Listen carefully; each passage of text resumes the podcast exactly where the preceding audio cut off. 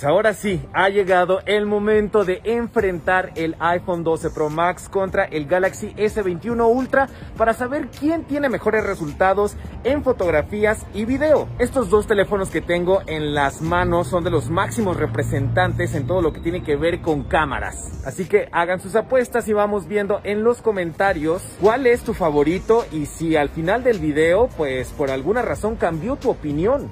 Pues miren, aquí yo ya tengo a los dos teléfonos con su respectiva fundita porque a mí sí me da mucho miedo traerlos así desnuditos. Si quieren les pongo en la descripción del video donde compré estas carcasas para que le echen un vistazo. La verdad me gustaron bastante las dos, especialmente la del S21 Ultra. En fin, lo que quería comenzar es eh, a platicarles un poquito de las diferencias en los módulos de cámara. Me quiero centrar un poquito más en la experiencia y no tanto en los datos técnicos, los cuales les voy a dejar eh, pues aquí en los gráficos. Y notamos que la primera diferencia es que el iPhone cuenta con tres lentes mientras que el Galaxy S21 Ultra tiene cuatro lentes. En el caso del iPhone, pues tenemos un lente principal, un lente dedicado a fotografías ultra wide angle y un lente para poder hacer zoom. Ese es básicamente el resumen del módulo de cámaras. Y por adelante tenemos una cámara que comparte el espacio de este notch que yo no veo la hora para que ya lo puedan cambiar, que es el que ayuda no solamente a temas de reconocimiento facial para fotografías, sino también para el desbloqueo de la pantalla. Y bueno, este circulito negro que vemos abajo de uno de los lentes es el sensor LiDAR, que es una de las grandes innovaciones en esta generación y que la verdad sí tiene un impacto bastante relevante en los resultados de fotografía y de video. Pasamos ahora con el Galaxy S21 Ultra, un lente principal de 108 megapíxeles, dos lentes dedicados al zoom y sí, este que ves aquí, este circulito de hasta arriba, arriba del flash, también ahí vamos a encontrar un sensor láser para poder mejorar el enfoque automático. Y bueno, este teléfono tiene una cámara frontal que no tiene sensor 3D, es un puntito y está en medio de la pantalla. Estaría bueno que empezaran a decirme desde ahorita qué diseño de cámara les gusta más. Y no es por nada, pero en verdad a mí el de el Galaxy. Les recuerdo que en este video me voy a centrar en la parte fotográfica, aunque en realidad ya hay otras comparativas, por ejemplo, de batería y bueno, podrán comparar las respectivas reseñas de estos dos dispositivos en mi canal, así que espero que ya estén suscritos porque aquí van a encontrar siempre información de los últimos gadgets. La idea es que aquí puedan comparar los resultados de ambos teléfonos, así que cuando me vean con el iPhone en la mano es porque estoy grabando con el Galaxy S21 y cuando me vean con el S21 es porque estoy grabando con el iPhone. En este caso, el audio y la imagen que están viendo es la del Galaxy S21 Ultra. Estos son los tres ángulos de visión que te ofrece el iPhone. La foto normal, el Ultra Wide Angle y la fotografía con zoom óptico que es la que te acerca a los objetos y a las personas. En la cámara del iPhone tenemos tenemos una interfaz similar, ahí la foto principal, luego tenemos el ultra wide angle, que es este, ahí puedes ver cómo cambia la perspectiva y estos dos pues nos llevan a el zoom. Pero para llevar esta comparativa por partes, ¿qué te parece si empezamos a comparar las fotografías de ultra wide angle?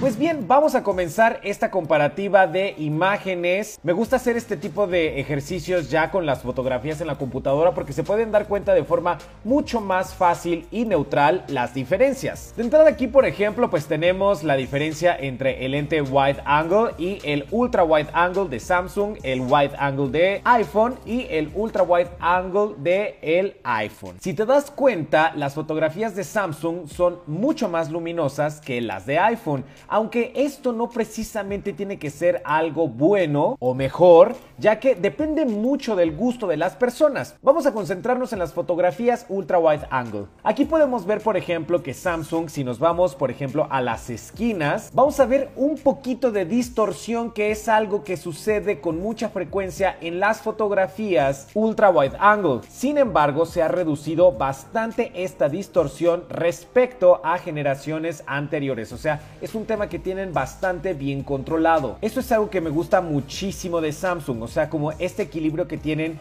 entre las fotografías bien iluminadas y bonitos colores. Si pasamos, por ejemplo, a la foto del iPhone, te das cuenta que de entrada el formato es distinto. El ángulo de visión de Samsung es más amplio que el de iPhone. Las fotografías de iPhone suelen ser un poquito más cuadradas. Sin embargo, algo que llama mucho la atención de la fotografía del iPhone es que tiene mayor contraste. Chécalo, por ejemplo, aquí en la sombra de los árboles. Aquí se ve más iluminada, pero pues para una persona que gusta de fotografías más contrastadas, seguramente la del iPhone resultará más interesante. Ahora toca analizar un punto en el que el Samsung es un claro ganador y esto es el zoom. De entrada, el Galaxy cuenta con dos tipos de acercamientos ópticos, 3X y 10X. Mira, esta es la imagen normal. Luego acercamos 3X, luego nos deja acercarnos 10X. El zoom óptico se refiere a un tipo de tecnología, o mejor dicho, de estructura en el lente, en el cual tú puedes hacer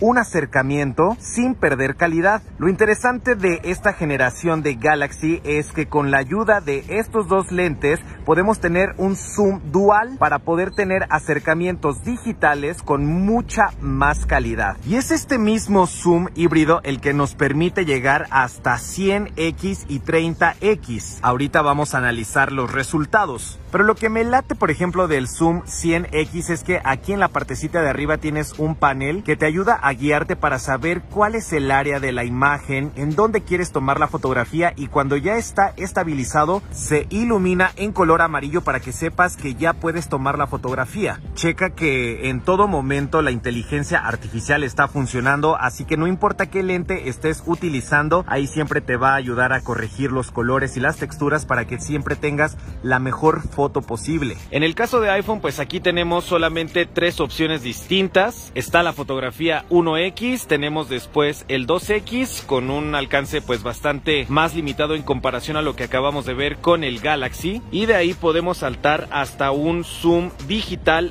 12X. El objetivo a fotografiar será esa estatua de ahí. Vamos a analizar ahora el zoom de los teléfonos. Empezando por el Samsung, aquí tenemos la foto ultra wide angle. Esta es la fotografía 1X. Bonitos colores y texturas, ¿eh? De ahí nos vamos al primer zoom óptico 3X, que si te das cuenta, la verdad hace un excelente trabajo porque desde donde estábamos Aquí podemos leer perfectamente en el 3X lo que dice la placa de este monumento. Si saltamos por ejemplo al zoom óptico 10X, ya empezamos a perder un poquito de calidad, pero aún así se alcanza a leer lo que dice la parte de abajo de este busto. Incluso volví a tomar una fotografía 10X en la parte de abajo para que vieras que se siguen alcanzando a notar las letras. Y de ahí pasamos hasta el zoom 100X en donde puedes ver las comisuras por ejemplo de los labios todas estas texturas del rostro, de la mejilla, la nariz, los ojos, las orejas. Y lo más interesante es que ni siquiera necesité un tripié para poder tomar este tipo de fotos porque una de las mejoras justamente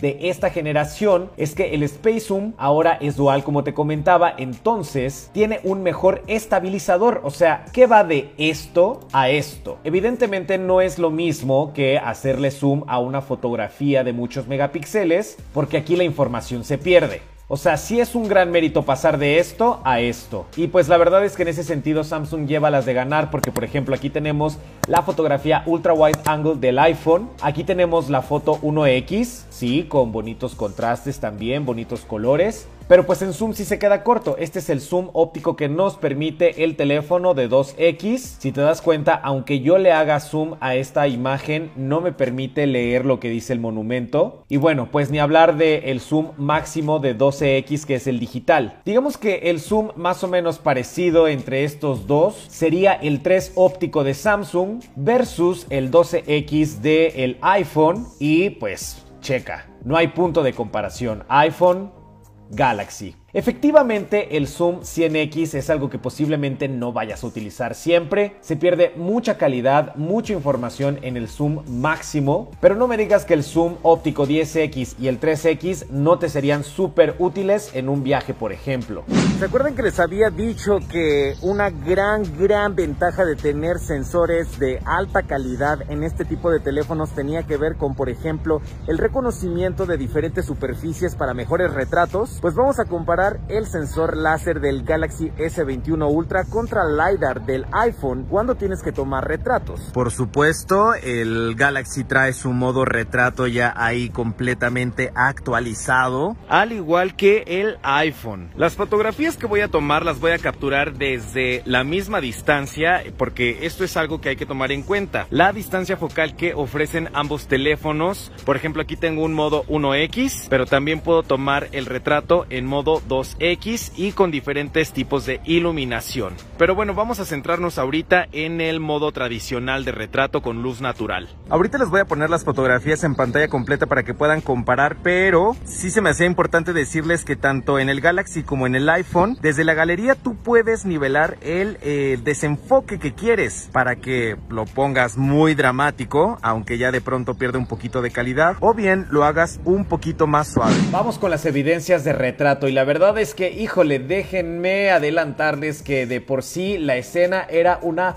prueba difícil para ambos teléfonos porque tenemos varios planos. O sea, de entrada tenemos a el sujeto del retrato, luego tenemos un elemento en perspectiva en diagonal, o sea, no tenemos plano de fondo y plano de sujeto. Entonces, está bien que haya sido una prueba difícil porque pues estamos hablando de dos teléfonos de gama alta. De entrada se pueden dar cuenta que las fotos del iPhone son más cálidas que las del Galaxy que tienen tonos un poquito más fríos. Checa, iPhone, Galaxy. Bien, siguiente punto. Ambos teléfonos cuentan con un sensor súper avanzado para poder reconocer diferentes superficies. Sin embargo, en ambos casos nos quedamos un poquito cortos, o sea, checa cómo se pierde un poquito el contorno de los lentes. Aquí, por ejemplo, vemos que en la parte del brazo y las rejitas como que no recortó bien la imagen, igual aquí en el hombro. En la parte de aquí abajo pues me parece que todo bien, las texturas bien, hasta se alcanza a ver el celular roto y tenemos detalle en el cabello. Esta es la foto del iPhone. Galaxy Chin. Tenemos detalle en el cabello, pero no tanto como en el iPhone. Y checa lo difícil que fue para el teléfono reconocer el contorno de los lentes. Si te das cuenta aquí en donde está el cachete, pues lo hizo mejor el iPhone que el Galaxy. Ahora vamos con el retrato de más cerca. Galaxy nuevamente tuvo problemas para poder reconocer el contorno de los lentes y aquí en el cabello perdemos todavía más calidad, o sea, ya casi no se alcanza a notar bien, eh, pues con tanta resolución cada uno de los chinos. La foto es una foto bonita, quizás en un escenario distinto, la foto luciría más. Si nos vamos a la fotografía del iPhone, híjole, yo no sé qué opinen ustedes, pero creo que sí le gana el iPhone. Checa cómo aquí en el cabello tenemos más información y más textura. El recorte de los lentes no lo hizo perfecto, pero sí mejor mejor que por ejemplo en el Samsung. Creo que esta batalla de los retratos se la otorgó al iPhone. Vamos ahora a una prueba importante porque es el tipo de fotografía que yo creo que más utilizamos, las selfies. Aquí vamos a analizar eh, tanto la calidad de la fotografía en cuestión de procesamiento de colores, temperatura, en general la calidad de la imagen, pero también algunos factores extras como por ejemplo el hecho de que Samsung cuenta con más ajustes para poder por ejemplo jugar con el modo belleza. En este modo voy a aprovechar para quitarme tantito el cubrebocas, no se preocupen, ahí estoy completamente solo, no hay nadie alrededor.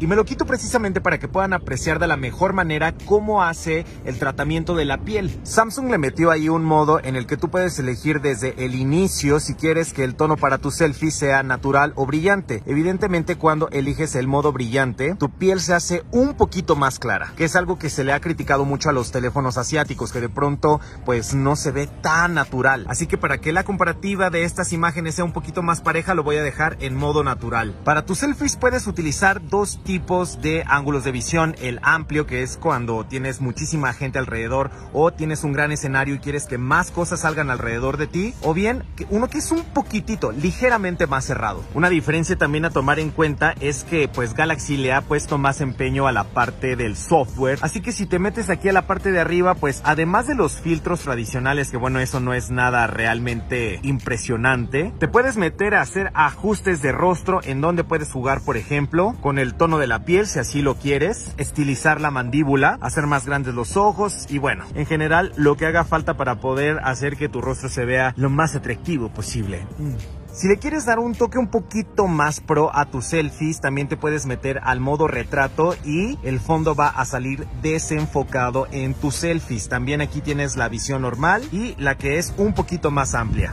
Pues bien, ahora toca eh, el análisis de la plataforma de iPhone, en donde ahí en el modo selfie también tienes dos modos distintos de visión, uno que es un poco más amplio y si te metes al modo de retrato también vas a conseguir ese efecto bokeh en la parte de atrás.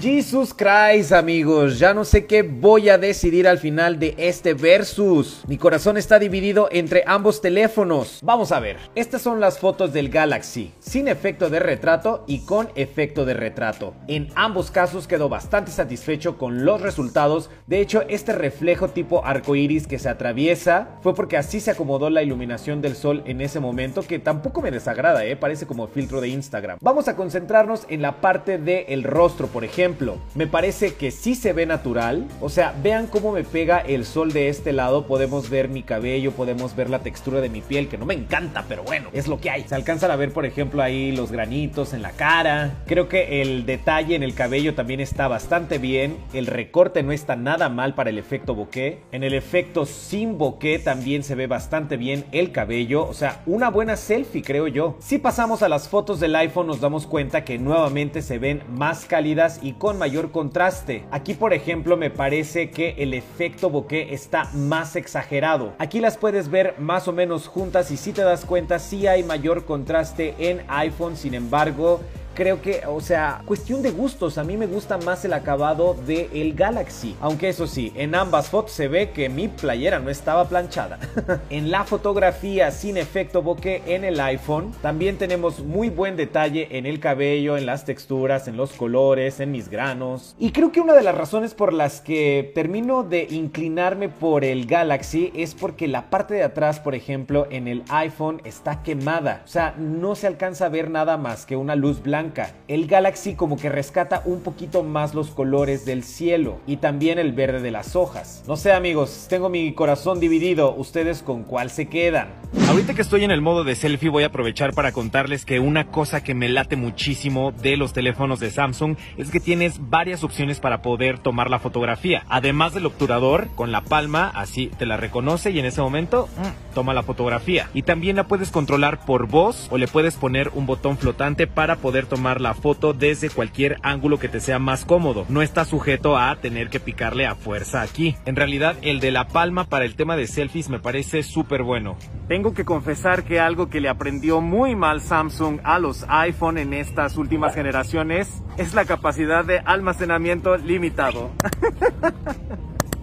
es que ya tengo visitas, vean. Cabe destacar que este no es mi perro, pero se ve a ¡Ay!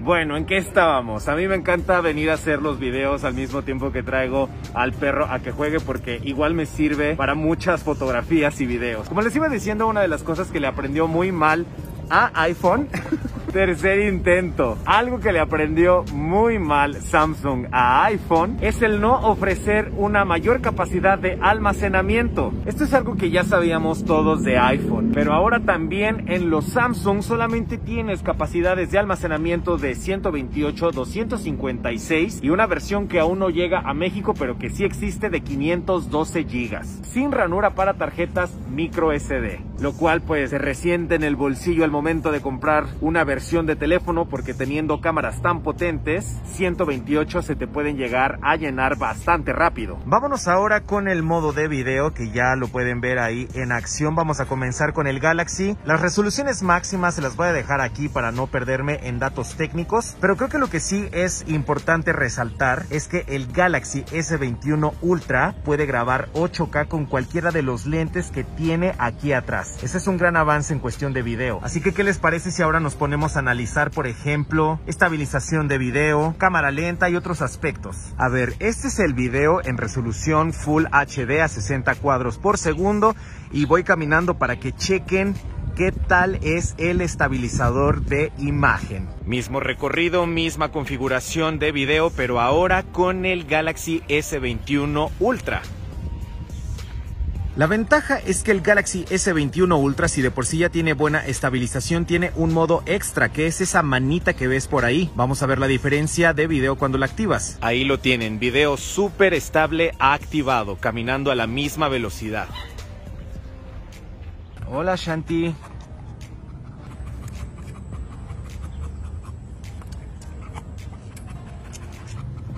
Eso, eso, eso. Ándale.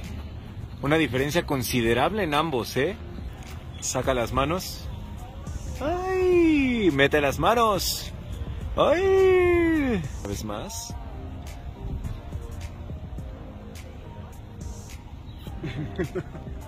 Una cosa que me gusta muchísimo de los teléfonos Galaxy es que cuenta con un modo retrato también para video, de forma que el mismo efecto bokeh que puedes conseguir en las imágenes lo puedes conseguir cuando estás grabando con la cámara frontal o con la cámara principal. Sí, te estoy grabando. Se avisa, chavo. Chequen ahorita, eh, ya que ustedes lo van a ver en la computadora, cómo se ve el recorte, por ejemplo, que tiene su cabello respecto a la reja de atrás. A mí este modo me gusta muchísimo. Claro que puede mejorar mejorar todavía porque no es tan preciso como por ejemplo en el modo de fotografía, pero para redes sociales está padrísimo. Y creo que siempre se reconoce este tema como de innovación en los celulares y pues de entrada es un modo que en iPhone no vas a encontrar. Uh, vamos a aprovechar vamos a aprovechar. vamos a aprovechar que Shanti ya está cansada para probar ahora el enfoque automático. Ustedes la están viendo con buena definición a ella, pero si yo meto mi mano, inmediatamente enfoca mi mano. La saco y enfoca a Shanti. La meto y vuelvo a enfocar mi mano. Y ahora vamos a probar el enfoque automático con el iPhone. Ahí pueden ver la cachorrita ya cansadita de tanto correr. Meto mi mano y vean qué rápido me enfoca. Saco la mano y ahí va nuevamente con el perro. Meto mi mano y la pueden ver súper clarita. La verdad es que esta es una de las razones por las que yo sí creo que iPhone tiene la mejor cámara de video. Otro ejemplo es que si yo estoy grabando, por ejemplo, de este lado y de pronto quiero enfocar algo que está muy cerquita, vean qué suave hace el enfoque a la textura del árbol. Galaxy ha mejorado mucho en este aspecto, pero todavía le falta un poquitito más por mejorar. O sea, se ve bastante bien y el enfoque también lo hace bastante suave sobre todo si comparamos con generaciones anteriores, es una gran evolución.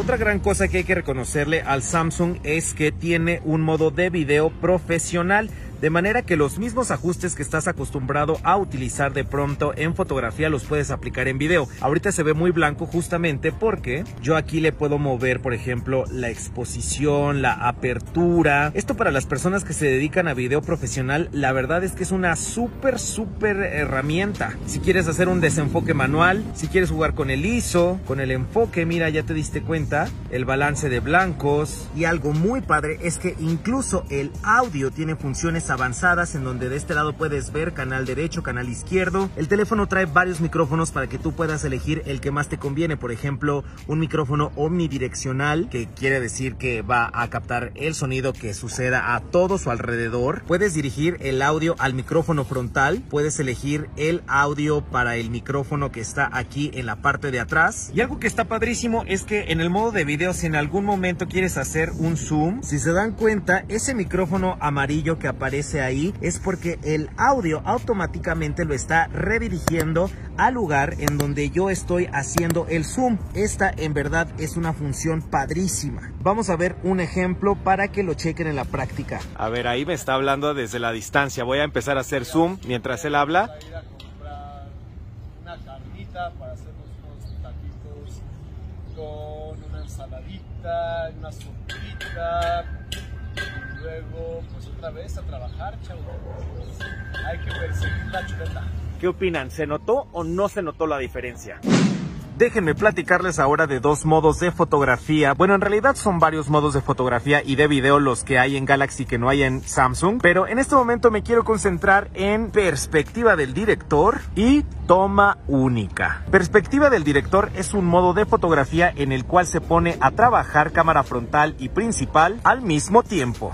¿Te das cuenta? Y tú aquí puedes elegir varios diseños. Así se ve. Por ejemplo, en este caso, si te das cuenta, estoy grabando al mismo tiempo la cámara frontal y la cámara principal. Y yo puedo jugar con las distintas perspectivas. Entonces, por ejemplo, puedo ponerme a mí de este lado. Puedo cambiar el ángulo de visión para que sea ultra wide angle del otro lado. O puedo acercarme un poquito más. Puedo pasarme al otro lado sin detener el video. Puedo grabar con este formato. Puedo colocar esta pantallita flotante en donde yo quiera y puedo intercambiar la perspectiva para que ahora yo aparezca en ventana pequeña. Vamos ahora con toma única y ustedes se van a dar cuenta cómo, por ejemplo, esto en un festival de niños estaría muy bueno porque uno quiere subir videos, quiere subir fotos. Entonces aquí con este modo presionas una vez y no tienes que preocuparte por hacer el video y hacer la foto y hacer retrato. O sea, ahí está tomando diferentes escenas de este